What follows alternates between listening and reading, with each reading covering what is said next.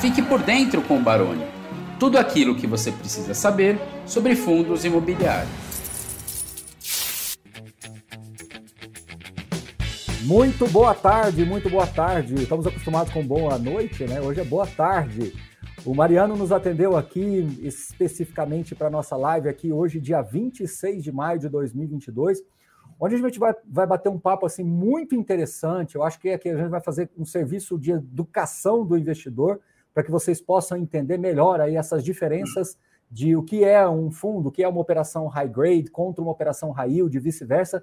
A ideia é que a gente possa entender melhor aquilo que o próprio Mariano, através do time dele, publicou no último relatório do POD 11, que inclusive a gente vai colocar depois aqui para vocês na descrição também, vamos colocar aqui no chat, mas o mais importante é que vocês acompanhem até o fim, que é um trabalho assim educacional muito bacana que a gente vai fazer aqui hoje para vocês. A ideia não é falar mal de um fundo A, B ou C, nem elogiar o C, D ou E. A ideia aqui é mostrar e fazer o nosso papel aqui didático educacional de mostrar a diferença entre as operações, que na minha visão está tendo um certo assim mal entendido é, desde quando ah, esse assunto começou a ser falado. Mas antes disso, eu quero lembrar todos vocês que olhem aqui na descrição, aqui nós temos uma, uma uma campanha muito legal aqui para vocês acessarem o Suno One, tá? Vocês podem aqui até o pessoal aqui da Suno está colocando para mim aqui, ó. Você se cadastra gratuitamente nessa ferramenta de conteúdo da Suno e ainda concorre a um ano grátis do Suno Premium, que é a nossa assinatura mais conhecida também. Temos planilha de controle financeiro, tem alguns outros documentos aqui disponíveis logo abaixo. Bom, um pouquinho fora de horário, às 17 horas, mas eu queria muito trazer o Mariano, ele realmente não poderia à noite mas eu quis muito trazer até para que a gente possa ficar com esse conteúdo aqui registrado no nosso canal. Mariano Andrade, gestor do PORD 11, seja bem-vindo da Polo Capital. Muito obrigado por aceitar o convite. Baroni, obrigado por nos convidar mais uma vez. É um prazer estar falando aqui sobre o assunto que a gente provocou na carta. Ainda bem que ficamos muito felizes com o seu comentário lá no, no, é, Radar, no né? canal e é um prazer estar aqui. Exatamente. Na verdade, eu vi o relatório de vocês, comentei no nosso radar aqui e vocês eh, me chamaram aqui para elogiar e eu fiz o convite da live, então foi um foi bem bacana como o processo evoluiu. Mariano, sem mais delongas, eu quero antes da gente começar a falar sobre uh, essa questão dos, do high grade, high grade e high yield, eu queria muito que você fizesse uma síntese do que é Apollo, é, de onde o PORD entra nessa história toda, para que depois eu possa até compartilhar o relatório aqui para o pessoal entender do que nós estamos falando. Legal. É, sim, então a Apollo é uma gestora sediada aqui no Rio de Janeiro. A gente tem atualmente cerca de 4 bi 200 sob gestão em diversas verticais. A gente tem renda variável, temos alguns fundos de special situations. É, e na vertical de crédito, né, da qual eu participo, a gente tem cerca de 1 bi 700, 1 bi 600, 1 bi 700. E dentro desses 1 bi 700, a gente tem o PORD 11, que é o nosso fundo de CRIs, né? Uh, com 370 milhões aproximadamente de patrimônio. A Polo Capital é uma empresa que existe uh, desde 2003. Uh, nós iniciamos o nosso primeiro produto de crédito privado em 2005, então a gente já faz a gestão de, de, de recursos terceiros com ativos de crédito privado há 17 anos, mais ou menos.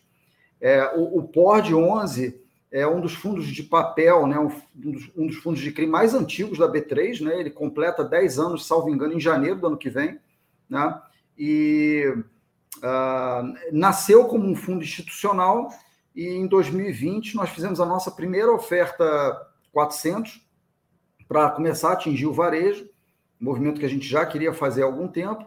Em 2021 fizemos a segunda oferta 400, terceira emissão do fundo, e entramos nessa nesse esforço de divulgar mais, e, né, e falamos aqui no, no uh, com o Baroni algumas vezes, e, e, é muito gratificante. Hoje a gente está com 16 mil cotistas, uh, aproximadamente, né? e houve um ganho substancial de liquidez no produto, e acho até que conhecimento do, do mercado, né, de alguns participantes de mercado. Então, a gente tem sempre o interesse de divulgar e trazer mais. Uh, participantes do mercado para tentar entender o papel, eventualmente investindo ou não, mas tornar o produto mais conhecido, né? E legal de você falar de institucional. Agora vamos, vamos falar, agora vamos, vamos assumir que nós estamos ficando velhos, viu, Mariano? Eu lembro do Pod quando ele fazia distribuição semestral, né? Exatamente. Exatamente. Era, era tão institucional que vocês se davam o luxo de fazer uma distribuição de ajuste semestral, né? Exatamente, exatamente. Mas acho que mudou muito a cara do mudou fundo, o próprio é, relatório, né? Ficou um negócio muito mais amigável e detalhado, e realmente foi um trabalho muito intenso aqui da gestão e do RI, junto com os parceiros aí de mercado, para aprendemos muito aí com vocês também, deram várias é. sugestões valiosas, então foi um. É, o fundo é bem diferente hoje, né? Eu, eu fazer umas reuniões bem legais aí, explicando como é que funciona a dinâmica para a pessoa física, né? Bem legal. Legal. É bom, a gente, eu só para terminar, eu, eu, eu, levantei alguns números desde o início, né?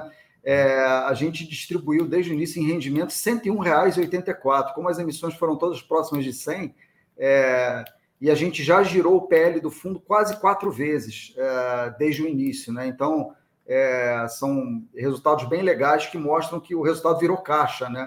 Ao longo do tempo. Mas isso é mais matéria quando a gente completar 10 anos, a gente faz uma carta comemorativa e vem aqui novamente falar. Com certeza já estão pré-convidados. Mariano sempre foi muito gentil, a gente falou muito na época que eles estavam virando essa chave para a pessoa física, a gente orientou bastante como é que deveria ser o relatório, foram vários papos aí, foi bem legal. Mas, Mariano, vamos colocar todo mundo em perspectiva aqui. Talvez nem todos estejam entendendo exatamente do que nós vamos falar. Então, vamos relembrar aqui. Vocês fizeram uma publicação, eu vou dizer assim, belíssima, cirúrgica e, e, e com um tom muito educado e muito educativo. Acho que isso foi assim mais importante, né? Vocês fazem uma reflexão, e aqui, olha, não, não nos cabe entrar no método sobre detalhes de outros produtos disponíveis, o objetivo da presente reflexão é dis, dis, discutir né, a terminologia raio de sua origem, como ela pode, pode ser entendida e as confusões que geram. Isso começou lá na década de 70 nos Estados Unidos, né? E você vem comentando aqui uma série de questões que envolvem rating, que envolvem análise de empresas, o que é realmente high yield, o que é junk bond, essa questão do conceito do pagamento reloginho, essa questão do conceito de você trazer é, é, o, título de investment grade para dentro de um, de um ativo, né? Inclusive, quero é, colocar aqui no chat para vocês o link do relatório. Só queria que vocês não fossem lá agora no relatório, no relatório e se atentassem mais aqui para que o Mariano vai falar, tá?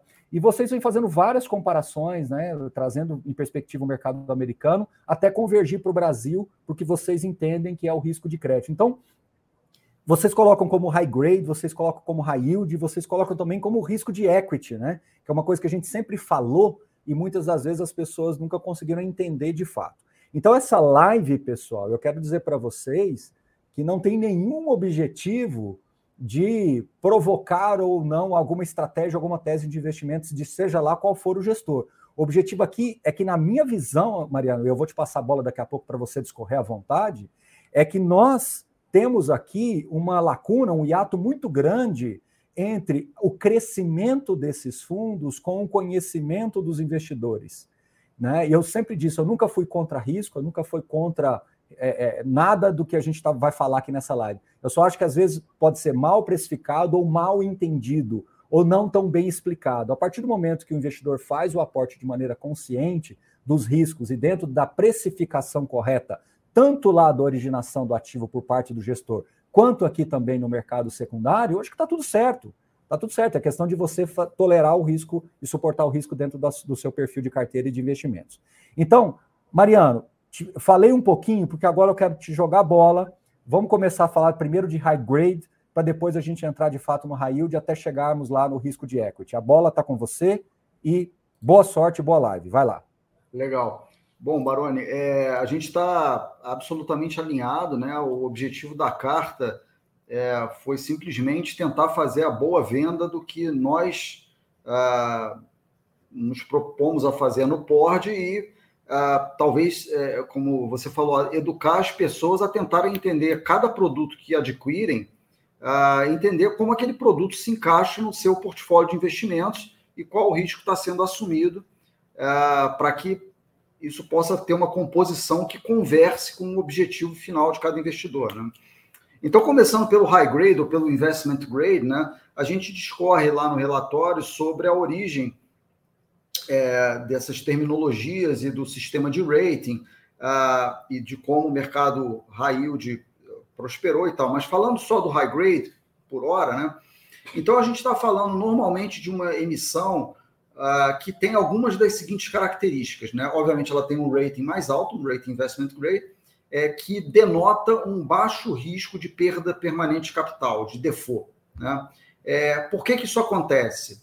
Porque essas emissões, normalmente, elas têm algumas das seguintes características. Devedores mais robustos, uh, seja porque têm negócios mais consolidados, conhecidos, ou de receita mais estável, ou de maior porte, é, e com isso uma bancabilidade maior, ou mesmo acesso a fontes diferentes de, de, de financiamento, diversas, uh, diversos canais pelos quais a devedora consegue captar dinheiro, muitas vezes acesso ao mercado de, de, de equities, acesso a bancos, acesso a fontes alternativas de investimento. É, muitas, ve muitas vezes essas empresas têm muitos ativos que podem ser monetizados num caso de haver alguma, alguma crise no seu segmento, alguma, né, algum revés na, na condução dos negócios, uh, e ou uma alavancagem baixa, né, e também acionistas capitalizados, né, é, que podem é, comparecer com aumento de capital se aquilo for necessário para superar algum obstáculo de negócio. Então, quer dizer, não são todas, nem todas as emissões de investment grade têm todas essas características, até porque existem vários ratings dentro do que é considerado investment grade. Então, obviamente que quanto maior o número dessas, ah, é, dessas características, melhor tende a ser o rating daquela devedora, né? Ah, então, esse é o conceito uh, uh, básico. Então, né? Resumidamente, o high grade ele tem uma possibilidade. Todos, todos estão sujeitos a default, a perda. Claro. Mas o high grade ele tende a ter uma, uma possibilidade de perda permanente muito baixa, uma vez que é, o devedor ele tem acesso a, outras, tipo, a outros tipos de operações. Então, num caso extremo, ele conseguiria reperfilar uma dívida, ele conseguiria se acomodar melhor, alongar o prazo, trazer outras fontes de receitas, tem garantias que podem ser líquidas e vendidas para que possa ser honrar aquela, aquela diferença de capital supostamente que está em risco. Então você tem uma capacidade de uma desculpa, uma capacidade de manobra mais relevante, e com isso você tem, às vezes, uma empresa listada, é, que tem um balanço auditável, que você tem uh, um negócio já consolidado no mercado há anos. Enfim, essas são as características, se é que eu entendi bem, correto? Exatamente. É, nem, não necessariamente todas as características uh, de forma concomitante, mas muitas delas uh, vão determinar um, uma nota mais alta de crédito e, portanto, a classificação dentro do universo de investment grade ou high grade. Né?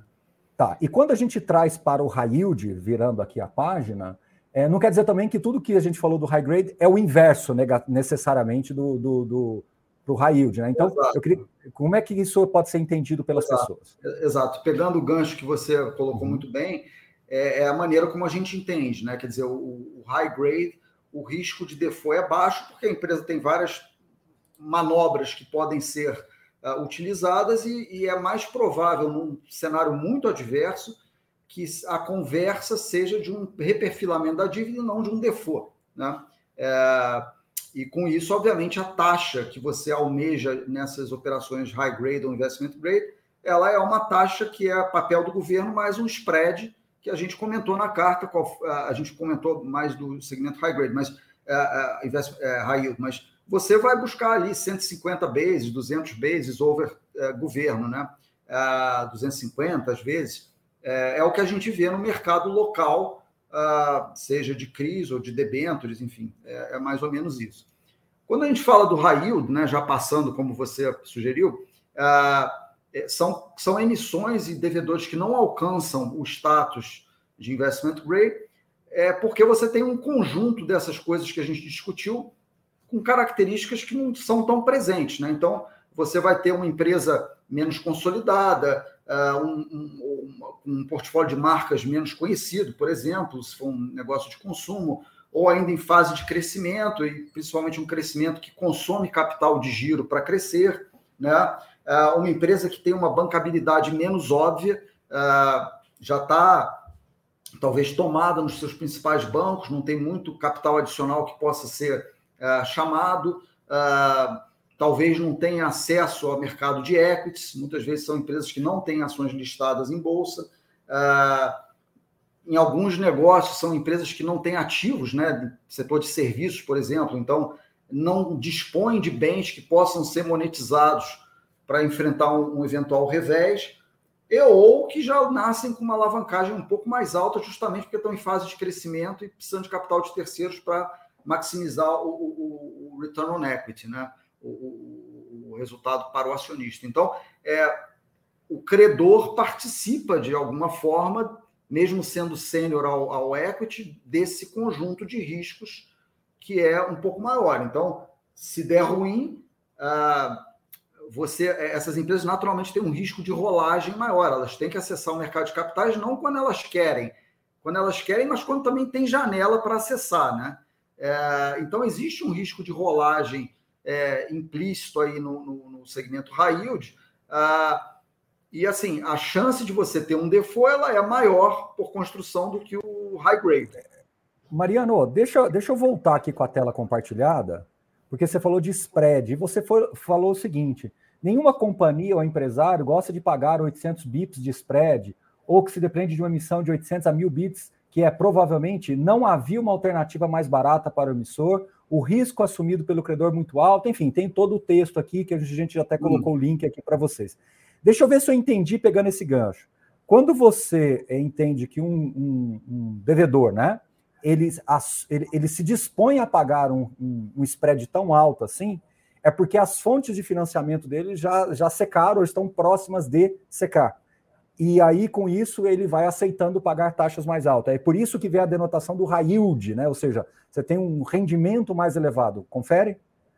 É, a gente, a gente é, é, sim, quer dizer, o high yield tem um risco mais elevado. Quando a gente fez essa ponderação sobre 800 sim. a 1000 basis points, a gente está até é, dando a ideia de que isso transcende até o high yield, né? Já é um spread que, é, se você pegar o histórico lá do mercado americano que a gente coloca, né?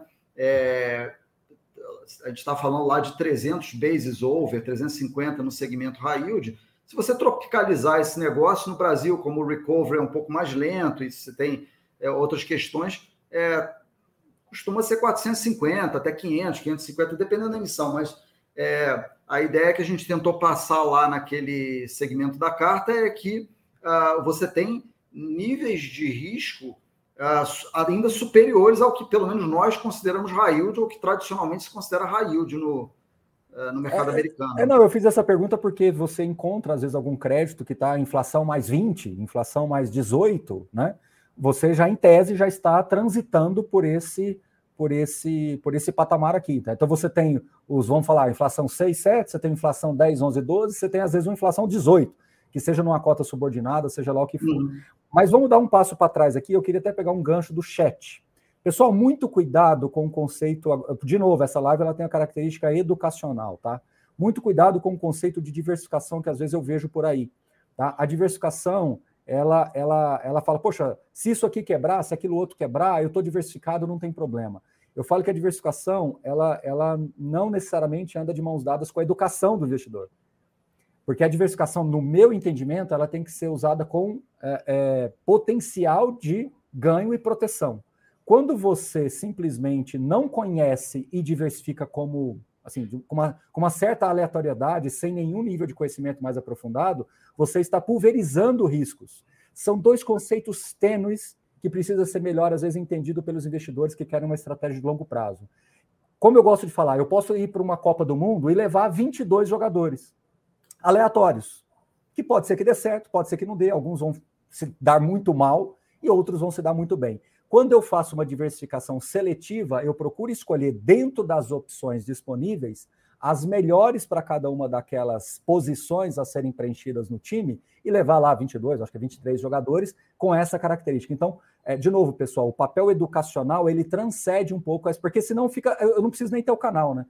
Eu falo muito, né, Mariano? Se for falar assim, ah, eu diversifico, eu tenho 500 ativos aqui, se um der problema, então não precisa acompanhar nada, porque o seu nível. Só que tem que tomar um cuidado. Quando você pulveriza demais, você se torna a média do mercado. Exato. Então, então esse, os, os, grandes investidores, na verdade, eles fazem diversificação seletiva. O que, que isso quer dizer? para eles rodarem acima da média, eles precisam entender melhor dos riscos, entender melhor a precificação para que eles possam avançar. Desculpa fazer esse parênteses, Mariano, mas a live tem essa característica aqui. Bom, voltando, Mariano, é, o high grade, ah, desculpe, o high yield, ele precisa ter um monitoramento maior, um acompanhamento maior. Por quê? Porque a chance de você perder a mão na operação é mais rápida ou talvez mais agressiva? Por quê? Fala um pouquinho disso para a gente aqui, conforme a carta. É, então, é, isso é verdade. É, é recomendável que você tenha um acompanhamento mais uh, em cima do lance, né, da, dos índices de alavancagem do devedor, da, é, o índice de cobertura do serviço da dívida, todos esses índices financeiros que vão te ajudar a medir a temperatura do seu risco como credor. É, quando a gente fala de uma operação estruturada, que a maioria dos CRIs tem alguma estrutura de garantia ou cessão de fluxo, ou né, alienação fiduciária de imóvel, enfim, o que, o que compuser a operação, é, são outros fatores também que têm que ser acompanhados, seja mensalmente ou, ou, trimestralmente. Você tem um agente fiduciário, um agente de garantias da operação que vai te municiar com, essa, é, com esses dados. Né? É, bem, é, normalmente o, o, o, que se pode fazer quando você in, in, detecta um, uh, uma deterioração desses uh, indicadores, né, um aumento do, do, do, risco de crédito, aí depende de cada situação se você pode peremptoriamente ter um diálogo com o devedor para reforçar a garantia, para, enfim, é, fazer um aporte de equity na, na, no devedor. Isso vai depender se o cara tem, uh, se o cara é capitalizado para fazer esse aporte, se o cara tem outra garantia para prestar, enfim. É, é, muitos desses diálogos, na verdade, aconteceram na época do Covid, nos negócios que foram afetados e que tiveram que ter uma. É, é foram afetados pelo lockdown, né? É, e aí você. Tudo bem, ali não era necessariamente uma deterioração perene de crédito, mas você tem que moldar o fluxo de caixa para capturar a retomada é, e não penalizar a, a, empresa no momento onde ela estava impedida de operar. Mas é, essa leitura desses índices te dá, em algumas situações, em outras não, a possibilidade de é, peremptoriamente consertar ou, reparar o deal, né? Muito bem. O, o, o, Ney fez uma colocação legal, né? O high yield não é necessariamente um low grade. Ou seja, você pode ter um high yield que, em tese, tenha uma, um, uma, uma, uma nota boa, né? Sim. E você pode ter, às vezes, uma operação high grade que ela não tem garantia, é clean e ela pode estar mais fragilizada. Então, vai muito também da cabeça de como o gestor é, é, origina e estrutura a operação, certo, Mariano? Sim, eu, eu concordo com, com, com o Ney. É, na verdade, o que nós buscamos uh, uh, no nosso mandato é ter taxa high yield com risco high grade. Né?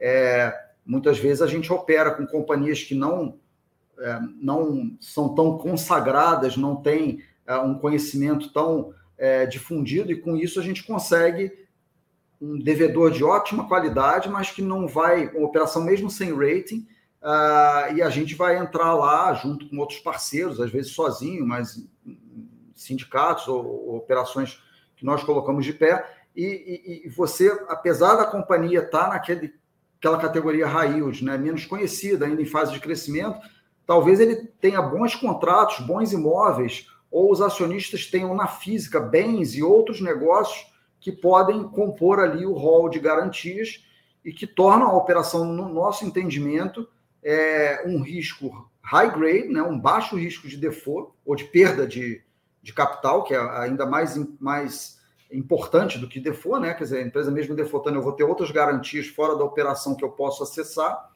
é, então a gente entende que o risco de perda de capital é baixo é, e, e, ainda assim, por, pelas circunstâncias da, da, da companhia, a gente consegue um, uma taxa condizente com high yield.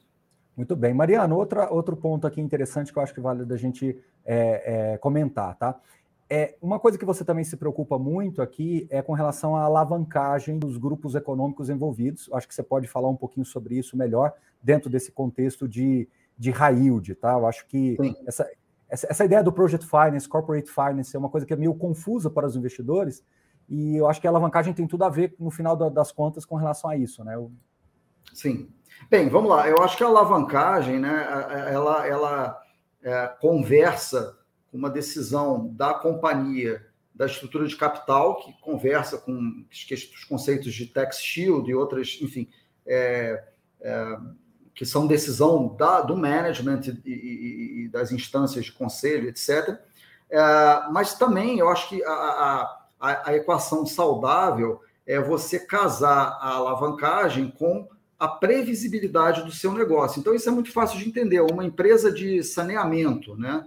É, ou a, a, própria cadeia de fornecedores da, da, da, das concessionárias de saneamento. É um negócio muito estável, porque todo mundo usa água todo dia, né? É, então, assim, aquela demanda existe, porque é uma necessidade básica, né? É, e é um negócio que tem um mono, uma, uma tendência a um monopólio natural, assim como distribuição de energia elétrica. Você não tem duas distribuidoras, né? Então, é, essas, esse tipo de negócio onde a receita é mais previsível, e, e, e, principalmente se a receita for mais previsível, você tiver o pricing power, né? Você repassa custos, porque aquele serviço é essencial, ou por força de contrato, enfim. É, você tem você tem uma preparação para poder assumir uma alavancagem financeira maior, porque se você tiver eventualmente um revés temporário, como aquele seu negócio vai continuar gerando receita, você vai ter fluxo, é o que nós falamos antes, você consegue estender aquela dívida. Então, você naturalmente aquele negócio comporta uma alavancagem financeira maior. Se você está num outro negócio que você tem competição de tudo que é lado, marca, consumo, é, você pode ter um, uma determinada é, portfólio de produtos que se tornou, é, perdeu a, a, o elan, ou, ou você está falando de setor de moda, você teve uma coleção que não teve tanto sucesso, a alavancagem financeira é, não deveria ser tão alta quanto de uma companhia de saneamento, porque aquele negócio é mais é menos previsível, né? Enfim, esse é um, esse é um conceito. Dentre outras questões, né? Acesso a funding que nós falamos, a, é, o quão os uh, o quão capitalizados são os acionistas, enfim, tudo, tudo que nós falamos. Mas é, eu acho que a, a, questão da alavancagem financeira ela deve majoritariamente conversar com a previsibilidade de receita e de margem e pricing power. Mariano, é uma outra pergunta que eu quero fazer para você, que eu acho que é muito importante da gente colocar aqui em perspectiva, é o seguinte: como é que você avalia, como é que você avalia é, o setor de multipropriedades, porque o setor de multipropriedades era uma coisa assim que quase ninguém conhecia, né? Falava-se muito pouco sobre isso. E de repente, quando os juros vieram para baixo, foi uma explosão de crescimento nesse setor, desses fundos. O que, que você pode falar para a gente sobre isso de uma maneira assim mais específica? E eu não quero deixar, eu vou até me, vou até me policiar aqui para não esquecer, de perguntar como que o investidor ele vai conseguir identificar se o, se o fundo, né, ou o CRI é high yield ou high grade. Né? Eu acho que esse talvez seja o maior desafio para a gente concluir aqui. Eu quero deixar até isso como uma, uma, uma, uma, reflexão final aqui, porque eu acho que é o desafio de todo investidor, né? Fala-se muito, mas como se identificar? Então, primeira pergunta, multipropriedades, que inclusive vocês falam no relatório aqui mais objetivamente sobre esse segmento. Sim, eu acho que isso conversa, Baroni, com o seu comentário sobre aquele trecho da carta dos 800 a 1000 basis points, né? É, nós sempre entendemos que o setor de multipropriedade é, é um setor cuja dinâmica da, do, do empreendimento ela é uma dinâmica é, mais incerta, né? Comparando, como nós comparamos a empresa de saneamento com a empresa de produtos de consumo, a, é, multipropriedade é uma segunda residência, é algo atrelado a, a turismo, renda é, e variáveis que a, não são primeira necessidade, como, por exemplo, uma moradia. Né? Tudo bem, a pessoa pode morar de aluguel, pode morar na, na, na sua casa própria, mas tem que morar em algum lugar. Né? É, então, é, eu acho que, naturalmente, seguindo a mesma analogia que nós fizemos antes, é, são, é um setor que tem uma capacidade de alavancagem a priori menor. É, a gente teve, de fato, como você pontuou, com juros baixos, né, quando a gente teve Selic aí de 2%, 2,5%, 3%, os preços por metro quadrado tiveram, atingiram patamares muito, muito virtuosos. Né? É, a, gente, é, a gente nunca se debruçou muito nesse setor, porque a gente acha que essas operações uh, elas têm um risco superior ao nosso mandato. Não que sejam ruins ou boas, acho que Nesse segmento, a gente conhece pouco da minúcia de cada operação que vem ao mercado. A, a gente sempre considerou que o risco do empreendimento é um risco que comporta pouca alavancagem, então a gente preferiu é, não focar nisso. A gente tem uma única operação, que é um 1% ou menos, uh, já performada, e eu acho que uh, a operação performada, principalmente nesses segmentos onde a dinâmica de vendas é, é, é mais incerta, a, a, operação performada ela, ela tem uma redução substancial de risco em relação à operação não performada. Então, isso é importante, tá, pessoal? Quando ele fala de valor por metro quadrado, tem alguns lugares que, como ele é fracionado, e você olha só o metro quadrado, chegou a valores quase que proibitivos, 40, 50 mil reais isso, o metro. Exatamente. E aí, quando você inverte a economia, só traduzindo aqui um pouquinho do que o Merano está falando, quando você inverte a economia e passa a ter uma economia mais apertada em juros, é, com inflação mais alta, com renda mais apertada, com nível de endividamento das famílias mais elevado, esse setor ele tende a enxugar também. Então, tô, de novo, Mariano e eu aqui não estamos falando que é problema, nós estamos falando, fazendo um papel aqui de explicar melhor para vocês os conceitos de cada um e colocar as coisas dentro das caixinhas corretas aí para ficar todo mundo bem, bem posicionado aí. Bom, outra questão, Mariana, que eu acho que vale da gente falar, e agora, de novo, muito cuidado com o que eu vou dizer e também te peço para ter todo esse cuidado. Quando você está agora num, acima do high yield, você já está no risco do equity, você já está com a cabeça do sócio mesmo do negócio, e que você pode chegar ao extremo de ter que colocar dinheiro. E agora eu quero fazer um parênteses, pelo amor de Deus, para não falar que estamos falando isso aqui. Ninguém vai bater na porta da sua casa, mandar você colocar dinheiro lá, não é isso. O colocar dinheiro é você ter que acessar fundos de reservas para terminar uma obra, você ter que vender algum ativo ali para fechar o outro, porque são, são, são imóveis, né, obras de capital intensivo que precisam continuar, e às vezes um descasamento de orçamento pode trazer problemas. É claro, cada gestor pode proteger a sua operação, criando algumas travas, ok, mas a gente precisa também evidenciar isso para vocês. Então, existe o high grade, existe o high yield, e existe o risco do equity. E na minha visão, isso virou uma salada dentro do mercado de pessoas físicas, como eu falei, criou-se uma lacuna, um hiato muito grande, porque as pessoas colocaram assim: o que paga mais é high yield, o que paga menos é high grade, e, e ficou por isso mesmo. E, e, aí ficou todo mundo se guiando única e exclusivamente se a taxa é alta é high yield, se a taxa é baixa. E não é só isso. Tá? É um combo de coisas que precisam ser avaliadas. Por isso que eu falo, vou deixar a pergunta final de como é que o investidor deve se comportar nessa salada toda. Eu tenho a minha opinião, vou ver do Mariano. Mas, Mariano, Vamos falar um pouquinho agora sobre esse risco de equity que tanto se fala e fica meio grego para a grande maioria das pessoas. O que é isso de fato no limite? Sim, é, acho que você pontuou muito bem, Baroni. É, é, taxa alta, high yield, taxa baixa, high grade. É, enfim, é, não tem só duas categorias, né? Esse negócio não é binário, é um, é um espectro de risco que você tem diversas uh, gradações e, na verdade, as operações elas vão mudando de lugar. Né? Se você investe em uma operação não performada e, e a obra é concluída de forma exitosa e, e, e obtém o habite essa operação que tinha um determinado grau de risco, ela foi substancialmente de-risked, né? como a gente fala no mercado. O risco foi substancialmente minorado porque a obra foi concluída dentro do prazo, dentro do orçamento, etc. Então, eu acho que quando a gente fala de ah, certas situações, principalmente não performadas, né? Ah, ou companhias que estão precisando de um bridge para um bridge loan, né, um empréstimo ponte para cumprir alguma condição, ou, ou né, um covenant que está estourado, ela precisa curar aquele covenant, não precisa ser necessariamente só um, um projeto imobiliário é, a gente está falando de uma operação que ela é, é encapsulada dentro de um produto de crédito, dentro de um papel de crédito, mas onde o credor, pelo menos temporariamente, assume algum risco de equity, né? Então você veja, uma empresa que precisa de um bridge loan, porque senão ela não vai conseguir terminar a fábrica e tem que fornecer para o cara, senão ela tem uma multa gigantesca que quebra a empresa. Você faz esse bridge loan, você é credor, mas você está assumindo temporariamente algum, importando naquela operação algum risco de equity. Concluiu a fábrica com aquele dinheiro, conseguiu entregar o produto e ter a receita, a sua operação perdeu esse risco de equity ou essa característica de equity, você virou um credor da companhia. Quando a gente fala de operação não performada, principalmente em segunda residência ou loteamento, onde a dinâmica é um pouco mais hostil, né?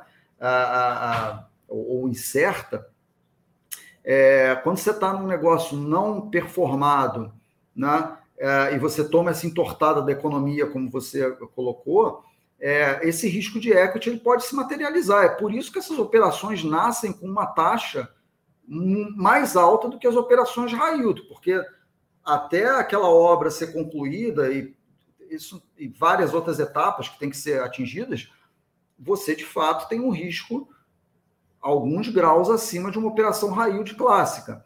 Eventualmente o negócio foi concluído dentro do orçamento, as vendas estão rígidas, as pessoas estão pagando, beleza, esse negócio virou uma operação de crédito e ótimo que uh, o investidor conseguiu é, auferir aquele rendimento e aqueles cupons. Mas a questão é quando dá errado, né? Quando dá errado, é, a gente falou que uh, de acesso a novas fontes de financiamento, você não tem nem a obra concluída. Você pode ter distratos, pode ter, enfim, ações rescisórias, enfim. É, e aí talvez seja necessário colocar mais dinheiro para terminar a obra, para então você poder monetizar os ativos. Né? Lembrando que ninguém vai bater na porta de cotista. Eu não estou falando isso, isso não vai acontecer. Mas, eventualmente, uma emissão mais agressiva ou a venda de ativos da carteira para cobrir outros. É isso que nós estamos falando. Colocar mais dinheiro não é ninguém batendo na oficial de justiça e me dar dinheiro porque isso. tem alguma coisa. Não é nada disso. Exatamente. Pessoal, o estudo que o Mariano falou é o que eu chamo tanto, peço tanto aos gestores a questão de relatório de riscos. Você tem verbas rescisórias, você tem mudança de curva de, de orçamento, de, de, obra, uma série de coisas que, se melhor evidenciadas, ficam melhor precificadas, Mariano.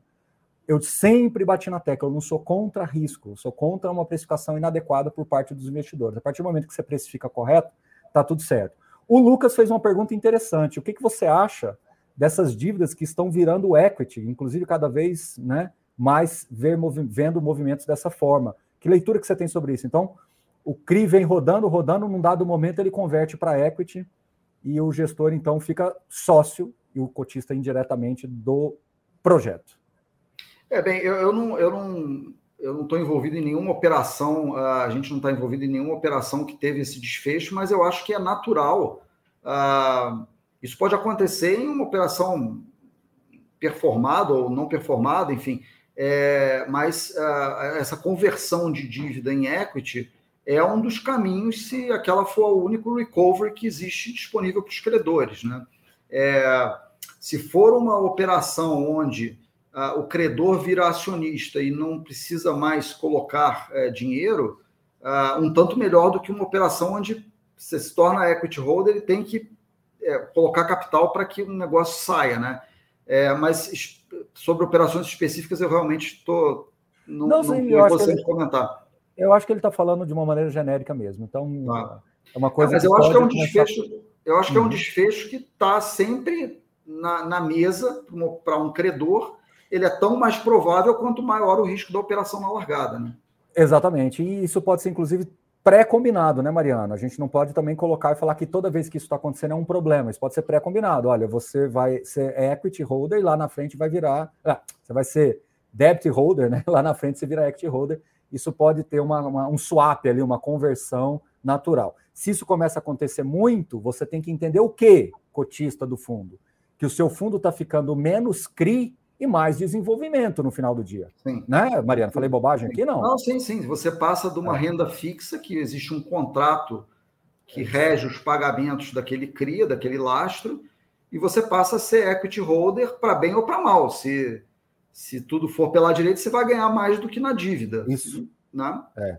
Ninguém entra num risco de, de equity para ganhar inflação mais 10, 11, 12. Você entra para ganhar inflação mais 25, mais sei lá Isso. o quê. Porque você está olhando para um, Aí é a precificação que eu estou falando correta, né? Isso. Bom, é, Mariano, já estamos perto de acabar. É, antes, rapidinho, o PORD, onde é que ele entra nessa história aqui toda, né? Onde é que ele está aqui? Então, a gente acabou falando ali no meio é. da, da, da, da, conversa. O PORD, a gente tenta, é, de fato, produzir uma carteira com taxa high yield, né? Uh, e com risco investment grade. Né? A gente tenta, de fato, pegar companhias que são menos conhecidas, uh, e ou estruturas que tenham uma subordinação, e ou uma garantia performada, uh, algum fluxo cedido. Uh, a gente busca operações uh, que tenham uma combinação desses fatores, essas são as melhores, né, onde a gente tende a alocar uma, um percentual maior da, do portfólio.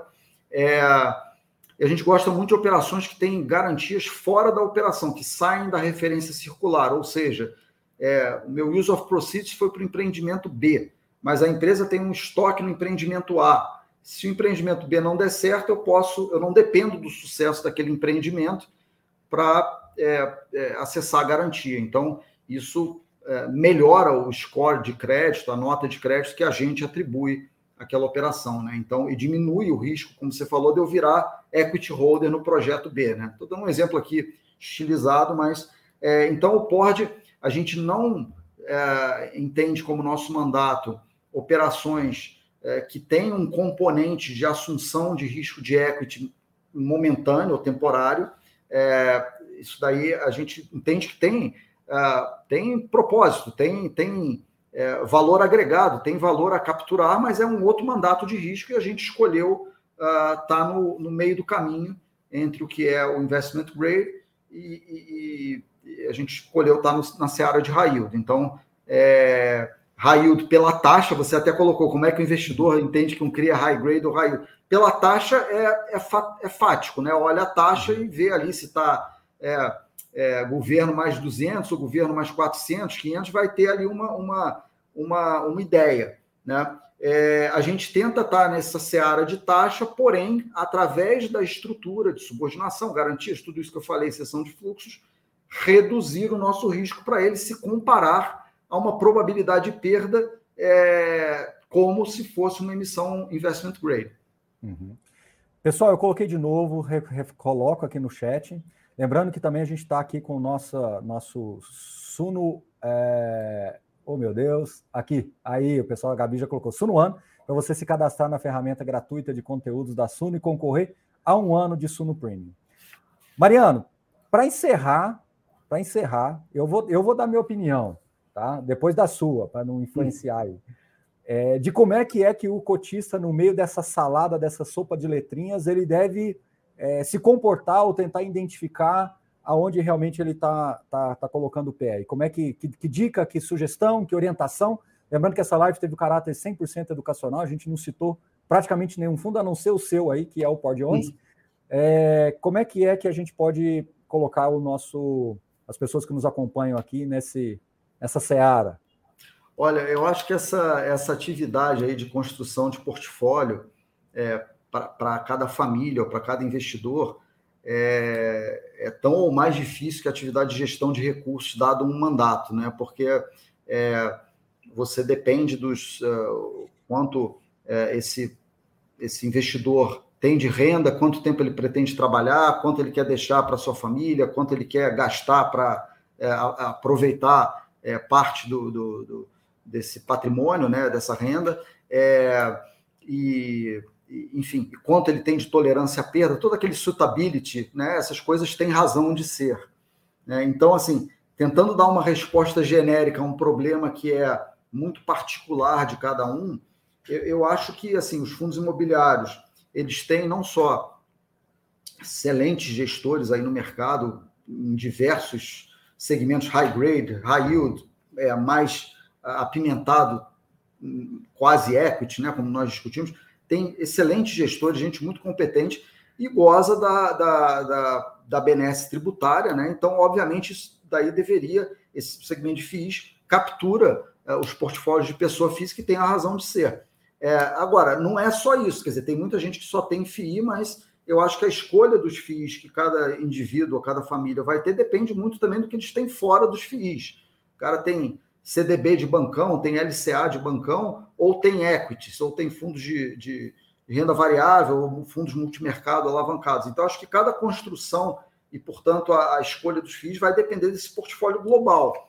Mas eu acho que o mais importante, tentando responder de uma forma genérica, de novo, um problema que é particular, é, é, eu, eu eu subscrevo o que você colocou no início da, da, da nossa live, é entender qual o risco que está sendo incorrido em cada investimento de FII e se você quer estar tá naquele segmento mais arriscado ou menos arriscado e fazer uma diversificação que faça sentido dentro da carteira. É, eu acho que não existe produto para agradar one size fits all, agradar todos os investidores. Tem É por isso que a gente tem uma diversidade de produtos e uh, nem os da Polo, nem os de nenhuma outra gestora vão agradar a todos, e, e ainda bem que é assim que existe o mercado, né?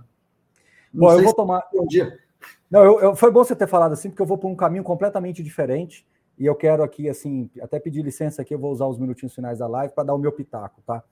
É, você vê, o, o POD 11 ele existe desde 2012, era um fundo institucional, etc. Quando a gente começou a conversar lá com a Apollo, o relatório dele estava muito defasado. Eu falei, gente, vocês estão em outra geração, esquece, vocês não vão falar nunca com a pessoa física. A gente começou a falar uma série de coisas, tanto que o fundo cresceu, hoje tem um relatório muito mais robusto, e hoje está aqui numa live apresentando uma carta que eles colocaram, que eu acho que vale a leitura que eles colocaram a cara. Então veja a evolução do relatório e a, a evolução da comunicação. Bom, eu acho que a nossa indústria de fundos imobiliários ela está entrando numa outra fase. Tem gestores que ainda não perceberam de que 40% do mercado de fundos imobiliários são fundos de crise. Ou seja, é quase impossível você encontrar um gestor hoje desses 1 milhão e 600 que não tenham fundos de CRI na carteira. E o que, que é ter um fundo de CRI? É você ter um fundo de crédito, um fundo de dívida, e que você precisa explicar melhor o contexto da que aquelas operações estão inseridas. Então, como que eu resolvo isso? Trazendo mais transparência e dando acesso aos cotistas de um resumo das lâminas que vocês, como gestores, têm via securitizadora, via servicer. Essa, é, é, é essa, esse, essa, essa ponte não está construída porque vocês, gestores, têm acesso às operações via service, via securitizadora, que nós, cotistas aqui, temos muita dificuldade de acessar também. E aí a gente tem que se contentar com um relatóriozinho, com umas bolinhas aqui, outras bolinhas ali, e só a gente não consegue granular melhor o que está acontecendo dentro de cada operação, a gente não tem um relatório de riscos e de acompanhamento mais detalhado de alguma verba indenizatória, de algum embargo que teve, de, alguma, de algum reperfilamento de custo de obra que teve, do risco corporativo daquela operação, de quem são os sócios diretos e indiretos daquela operação fica sem ter uma informação mais detalhada. Então, os gestores de fundos de CRI como um todo, eles ficaram parados na segunda geração da indústria, e não entenderam que a gente precisa dar um passo agora, porque vocês estão protagonizando o mercado de, de fundos imobiliários. Há 10 anos atrás, quando o POD veio mercado, era 1, 2, 3% no máximo do PL de fundos de CRI lá no IFIX, lá no mercado, lá na indústria. Hoje é 40%. E o pessoal ainda está preso a simplesmente fazer uma tabelona colocando o que, é cada operação, quanto é que é a taxa, quanto é que é, é o LTV, isso aquilo. Beleza, isso aí agora já ficou, no, já é pouco. Eu preciso de mais informações. Então, eu acho que esse está o, o, o, o, ponto de, de, divergência que a gente está aqui né, dentro da indústria. E para falar ainda mais, e para falar ainda mais, vai chegar uma hora que, se eu tenho um fundo de crédito privado do Itaú, do Bradesco, do Banco do Brasil, do Santander, seja lá quem for, é porque eu, eu confio, né, Mariana? Eu confio no Itaú, eu confio no Bradesco, eu tenho um fundo de crédito lá que está me pagando 110, 115 do, do CDI, beleza, eu não quero saber o que está fazendo porque eu confio no Itaú. Só que os gestores de fundos imobiliários não estão nesse estágio de maturidade de eu confiar cegamente na Polo, confiar cegamente na A, B, C ou D. Eu não quero falar nenhuma para não parecer que essa live não está sendo educacional. Ela é 100% educacional.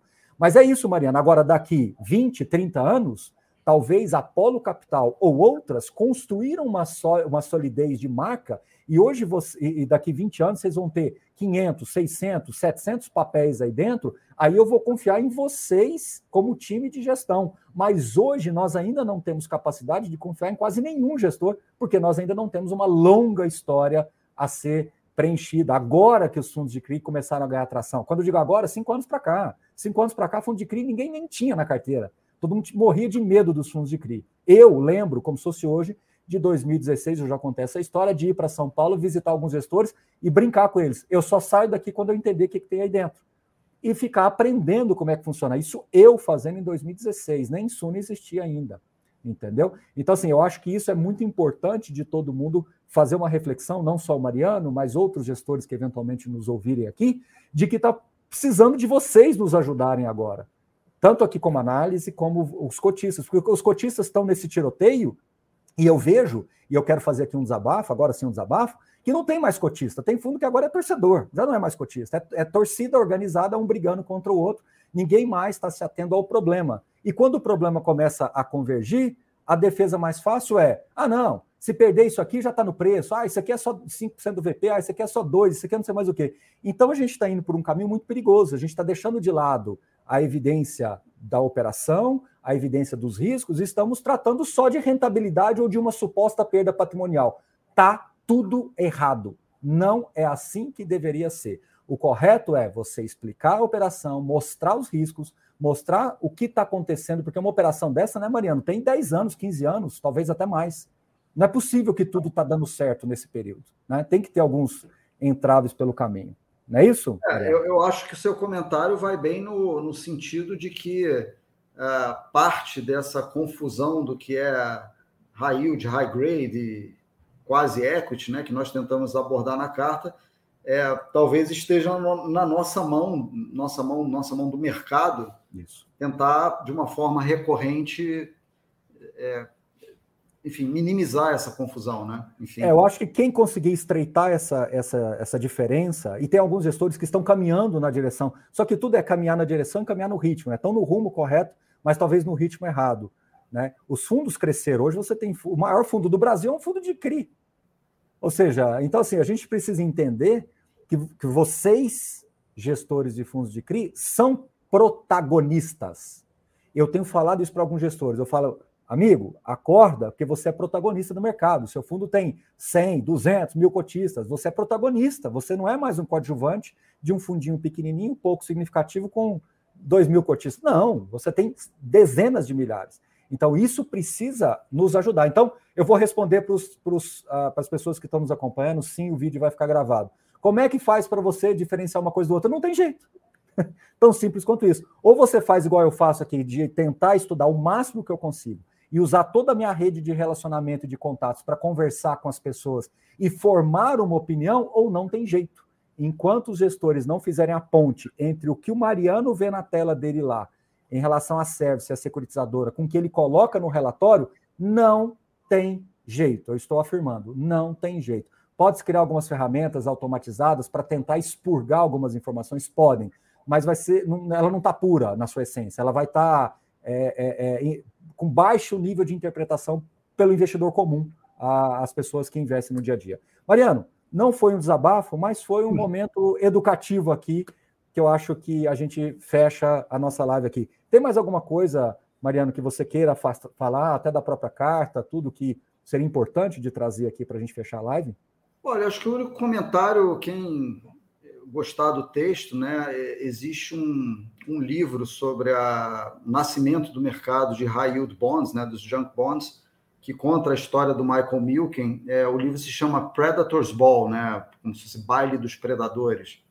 É, então, quem curtir a carta tem essa leitura aí, que é uma leitura interessante. E complementa o, o, a carta, né? É, não, é bem, é, é, o, aquela parte do nascimento do mercado, né, a dificuldade que as empresas que não tinham investment grade de levantar recursos, mostra o nascimento do mercado e depois os excessos que foram cometidos quando houve muita demanda por, de gestores por papéis high yield e, e a própria empresa que protagonizou o nascimento e o crescimento desse mercado fez algumas besteiras e as pessoas depois foram implicadas em, em, em sanções da, da reguladora. Então, é uma leitura bem interessante eu vou terminar essa live muito mais como professor do que como analista. O T. Beniano começou lá em cima a fazer alguns comentários nessa linha de que, ah, se tiver problema amanhã, não muda muita coisa, etc. E terminou com esse comentário. Acabei de ler a carta, sensacional, parabéns, obrigado. Eu sempre disse isso para os meus alunos.